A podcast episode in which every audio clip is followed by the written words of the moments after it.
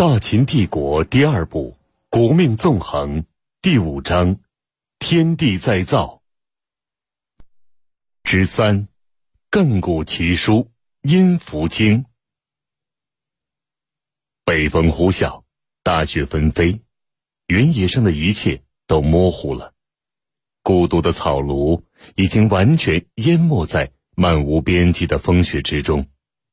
远远看去，只有那高高的碣高与井台上的露露依稀可见，成为寻找草庐的唯一标记。大黄从旷野里飞奔过来，须得时不时的停下来瞅瞅碣高，嗅嗅脚下，才能继续飞奔。大黄终于扑到了草庐门前，汪汪汪的抖擞着浑身雪花，大叫起来。门板刚刚拉开一道缝隙，大黄嗖的裹着风雪窜了进去。大黄，真衣是也。苏秦啧啧赞叹着，连忙拿下大黄口中叼着的丝棉包袱，又连忙顶上门板，堵上草帘。才回头拍拍大黄，来一起吃。旺旺！大黄摇摇尾巴，径自卧到角落去了。啊，你吃过了？好，不客气了。苏秦打开包袱，拿出里面一个尚有温热的铜匣，拉开盖子，一下满当当的软饼酱肉，弥漫出浓浓的香气。苏秦拿出一块饼，一块肉，放在大黄身旁的石片上。这是你的，饿了吃。说完，回身大叠起来。苏秦已经两天没吃饭了。草庐一结好，苏秦便开始了一种奇特的粗简生活。每日黄昏，大黄准时回庄，叼来一顿干食。他知道这是父亲的苦心安排，便没有拒绝。几天之后，索性自己也不再动炊，就是这每晚一顿干饼酱肉，喝一通老井的甜水了事。瞌睡了，在草席上合衣睡上一两个时辰，醒来了，到井台上用冷水冲洗一番，立即又回来揣摩苦读。日复一日，倒是分外踏实。前两日突然下起了漫天大雪，苏秦。才恍然大悟，已经是冬天了。看看疯狂雪猛，他没有叫大黄回庄，可以忘记了自己冻吹，硬是一天一夜没离开那张破木板书案，直到方才大黄在门外狂叫，他才猛醒。大黄自己偷偷回庄了。狼吞虎咽的叠完了软面饼与酱肉筷子，苏秦精神大振。大黄，雪很大吗？汪汪汪！苏秦笑了。我去赏雪了，你歇歇。刚拉开门，大黄已经嗖的窜了出去。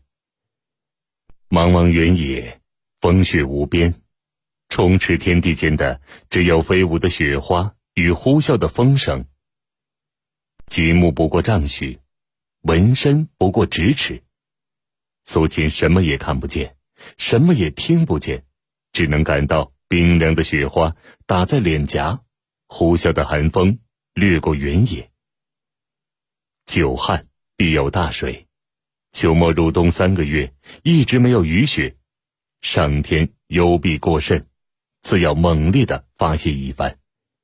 上天无情，却有人道啊！住进草庐。苏秦心底深处的那股烦躁急迫消失了。他的第一件事是翻检书箱，挑选书籍。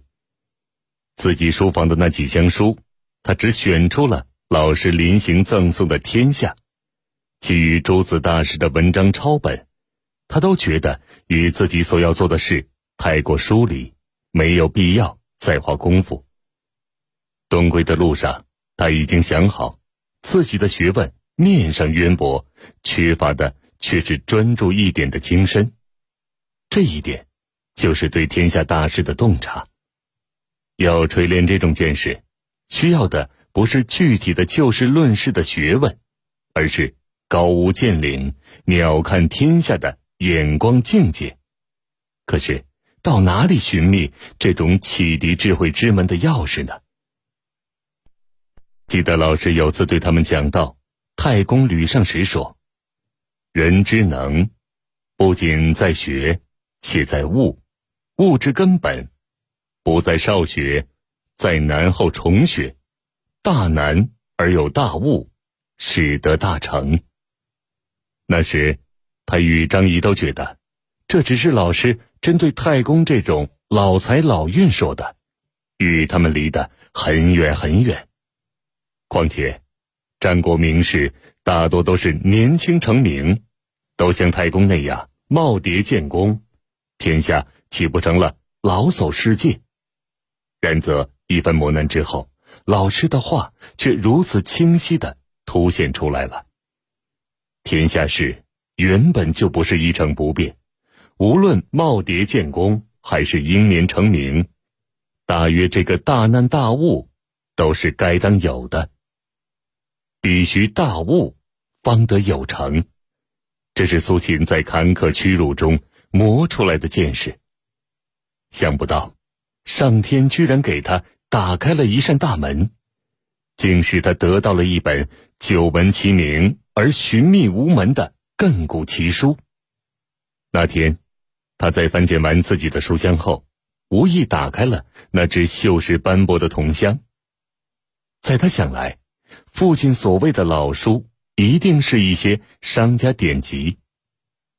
但无论如何，不看看是对不起父亲的。就在他打开铜箱，翻检到最底层时，一本破旧的羊皮纸大书出现了。拿起一看，破旧发黄的封面是五个硕大的古篆。仔细端详，呀，音符四家说。天哪！他几乎惊讶的要跳起来，这是真的吗？他揉揉眼睛，走到茅屋外边，光天化日之下，阴符四家说五个大字，凿凿在目，旁边还有两行小字。视目细看，隐隐约约，便是伊尹、太公、范蠡、鬼谷子四个名字。上天啊！父亲，苏秦大喊一声，扑倒在地，哈哈大笑着，连连叩头。汪汪，汪汪汪！大黄也狂吠起来。苏秦发现的是一本亘古奇书，这本书名叫《阴符经》，世人传说这是皇帝撰写的天人总要，也有大家名士说。这是一位殷商高人尹明写的，托名皇帝，只在于增其神秘而已。这部《阴符经》只有四百二十四字，其神圣地位却在《周易》之上。在春秋战国的大家中，认真揣摩《周易》并写出注文的，只有孔夫子。但将《阴符经》奉为圣典并潜心注文的大家。却不下十家。更引人注目的是，但凡著文音符经》者，都是赫赫大名的将相学问家，譬如伊尹、太公、范蠡等。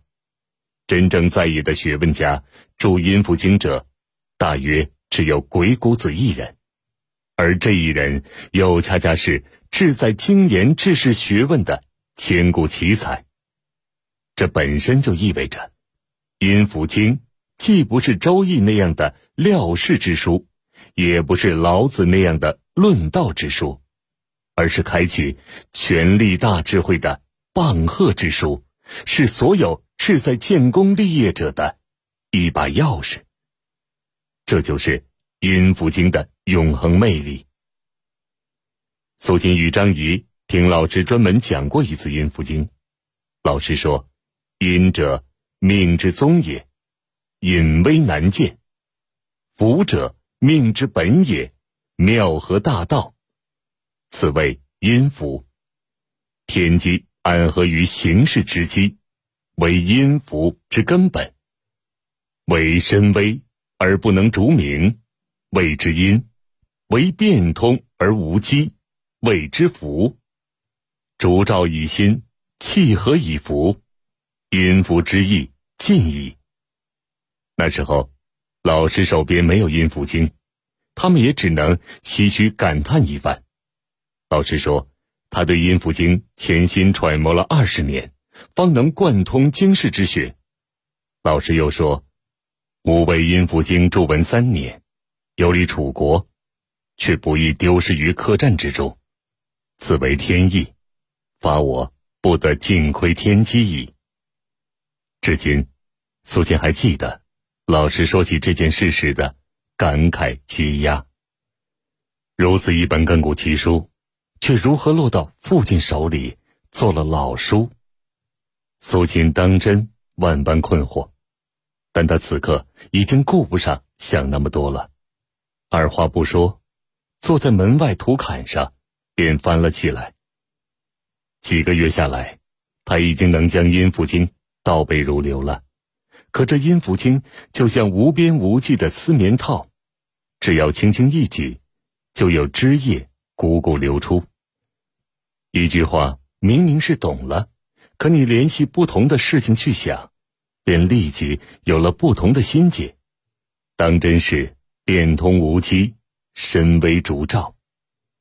且不说，还有伊尹。太公、范蠡与老师四人的注文，苏秦只觉得自己还远远未将阴符经咀嚼透烂，还得再下苦功夫。风雪扑面，苏秦逆风而立，一次一次高声吟诵起了阴符经。观天之道，执天之行，尽矣。故天有五贼。见之者昌，天性人也，人心机也，立天之道，以定人也。天发杀机，龙蛇起路；人发杀机，天地反复。天人合发，万变定机。性有巧拙，可以伏藏；九窍之邪。在乎三要，可以动静。火生于木，火发必克；坚生于果，石动必溃。知之修炼，谓之圣人。天生天杀，道之理也。天地万物之道，万物人之道，人万物之道。三道既宜，三才既安。故曰：食其食，百海里，动其机，万化安。人知其神而神，不知不神，所以神也。日月有数，大小有定，圣功生焉，神明出焉。其道基也，天下莫能知。君子得之故功。小人得之轻命。鬼者善听，龙者善视，绝力一元，用失十倍；三反昼夜，用失万倍。心生于物，死于物。机在于目，天之无恩而大恩生，迅雷烈风，莫不蠢然。至乐性于。致敬性廉，天之至私，用之至公。秦之志在气，生者死之根，死者生之根。恩生于害，害生于恩。愚人以天地文理圣，我以食物文理哲。人以愚于圣，我以。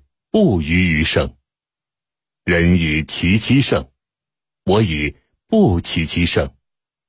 故曰：沉水入火，自取灭亡。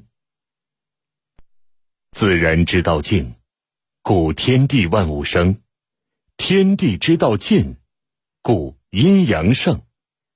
阴阳相推，变化顺矣。是故圣人知自然之道不可为，因而治之。致敬之道，律例所不能弃。爱有其气，世生万象，八卦甲子，神机鬼藏，阴阳相胜之术，朝朝乎，近乎象矣。苏秦的声音嘶哑了，吼出最后一个字的时候。喉头一阵发甜，猛然喷出了大大一口鲜血，颓然扑倒在地。大黄呜的一声低吼，箭一般扑了过来，围着苏秦飞快的转了两圈，叼住苏秦的腰带，狼腰一弓，使劲儿往门口拖。大黄是阴山草原的牧羊猛犬，身材与豹子一般大小。每天要大吞五斤肉或带肉骨头，体力战力都远远超过一只普通的野狼，力气自是惊人。他将苏秦拖到门口，又三两下拱开了门板，将苏秦拖到了室内。望着呼啸着扑进屋里来的大雪，大黄横卧在门口一动不动了。